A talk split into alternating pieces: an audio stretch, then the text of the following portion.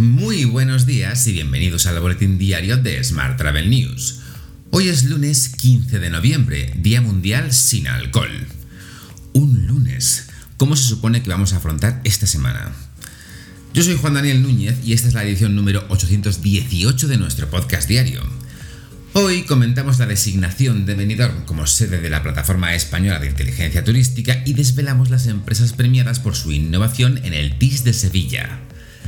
Ya sabes que puedes seguir nuestro podcast en Spotify, iVoox, iTunes y Google Podcast y como cada día en radioviajera.com.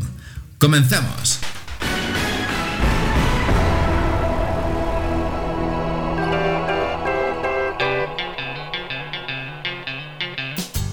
La segunda edición de la Cumbre de Innovación Turística y Tecnología, Tourist Innovation Summit, cerró sus puertas el pasado viernes en el Palacio de Congresos Fibes de Sevilla. Esta edición ha reunido durante tres días a más de 5.000 personas de 37 países. La ceremonia de clausura ha corrido a cargo de la ministra de Industria, Comercio y Turismo, Reyes Maroto, que ha destacado que el sector turístico está sumido en una revolución asociada a la digitalización y el TIS 2021 permite precisamente acercar la tecnología a un sector turístico que se tiene que digitalizar sobre la base de la sostenibilidad. La ministra también ha querido transmitir la confianza del gobierno en el sector, con una inversión de más de 300 millones de euros destinados a digitalizar la industria turística. Cambiamos de asunto. Un organismo de viajes que representa a los sistemas de distribución global y a las agencias de viajes online ha pedido que se tomen más medidas contra Google. Esto sucede después de que un tribunal europeo confirmara la multa de 2.420 millones de euros impuesta al gigante tecnológico. EU Travel Tech acogió con satisfacción esta decisión, calificándola de un paso importante para hacer que Google ponga fin a sus prácticas abusivas y a los daños que infligen a la competencia y a los consumidores, pero no debe terminar aquí. Mientras, Booking Holdings ha confirmado que va a comprar al distribuidor de habitaciones de hotel B2B GetaRoom, lo hará por un total de 1.200 millones de dólares.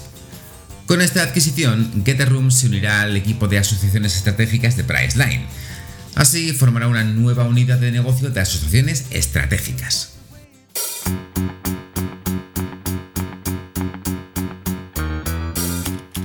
Vamos con la información sobre agencias. Una ha presentado el monitor de agencias de los destinos sostenibles de España.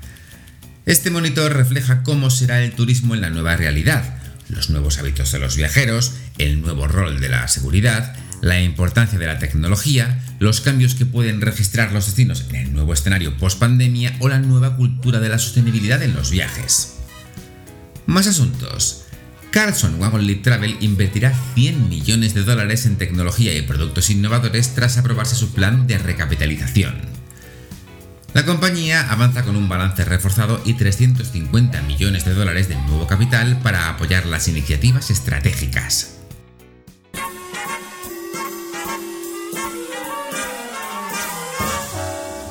Hablamos ahora de transportes. Los aeropuertos de la red de AENA registraron el pasado mes de octubre un total de 17,2 millones de pasajeros y más de 170.000 movimientos de aeronaves. Esto supone casi un 70% del tráfico de pasajeros del mismo mes de 2019, antes de la pandemia. Por su parte, los viajeros que utilizaron el AVE subieron un 155% en el noveno mes del año en relación al mismo mes de 2020. Más asuntos. El Ministerio de Defensa adquirirá tres aviones Airbus A330 de Iberia que pasarán a convertirse en aviones cisterna y de transporte multimisión. Iberia hará entrega del primero de estos aviones en los próximos días y en primer lugar operarán en configuración de transporte para luego ser modificados en Getafe. Y el grupo Lufthansa completa la devolución de las ayudas del gobierno alemán, que ascendían a 3.500 millones de euros. Este reembolso se produce antes de lo previsto gracias al aumento de la demanda, así como la rápida reestructuración y transformación del grupo y la confianza de los mercados de capitales.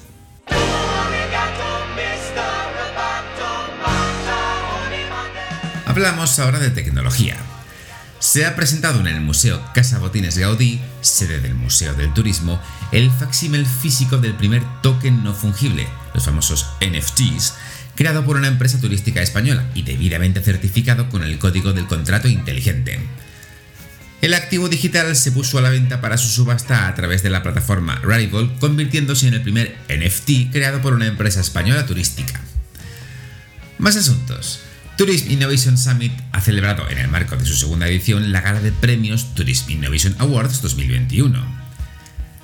MSC Cruceros ha recibido el premio Telefónica a la mejor experiencia de usuario por su proyecto MSC Starship Club, con el que presentan un camarero humanoide robótico que ofrece sus mejores cócteles, revolucionando así la experiencia tradicional de los bares. Por su parte, la empresa Galgus ha recibido el premio Amadeus a la mejor innovación en inteligencia artificial y análisis de datos. Así se reconoce a su solución, que es capaz de localizar y rastrear de forma fiable la mayoría de los dispositivos en los alrededores de un punto de acceso Wi-Fi, sin necesidad de conectarse a la red. Y hoy también te cuento que Islandia se ríe del metaverso de Mark Zuckerberg en su último anuncio turístico. El anuncio, que se puede ver entero en YouTube, se vuelve cada vez más ridículo y disparatado, con su acertada parodia de Zuckerberg y su reciente vídeo sobre el metaverso. Hoy quiero hablar sobre un enfoque revolucionario para conectar nuestro mundo, pero sin ser súper raro. Así comienza explicando en el vídeo el guía turístico de este anuncio.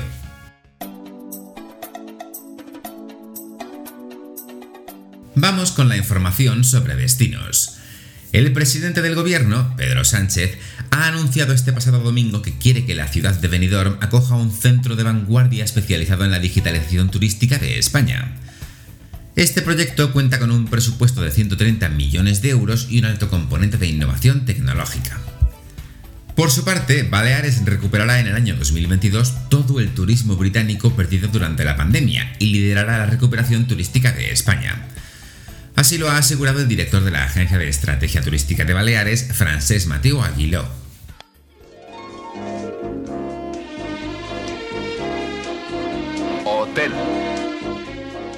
Terminamos hoy con la actualidad hotelera. Marriott International ha anunciado el nombramiento de Manuel Climent Rosilló como nuevo director de expansión para España y Portugal, puesto que anteriormente ocupaba Edgar Ollé. La labor de Climent en su nuevo puesto se centrará en identificar oportunidades idóneas de expansión en la península ibérica para la cartera de más de 30 marcas de Marriott Bonvoy. Más asuntos. Citizen M, empresa holandesa de alojamiento, ha recaudado mil millones de dólares en nuevo capital de sus actuales inversores. El dinero se utilizará para acelerar sus planes de expansión a medida que el sector hotelero comienza a recuperarse de la pandemia. Te dejo con esta noticia. Muchas gracias por seguir nuestro podcast y por dejarnos tus valoraciones y comentarios en iBox y en Apple Podcast. Tienes más información, como siempre, en smarttravel.news. ¡Feliz semana!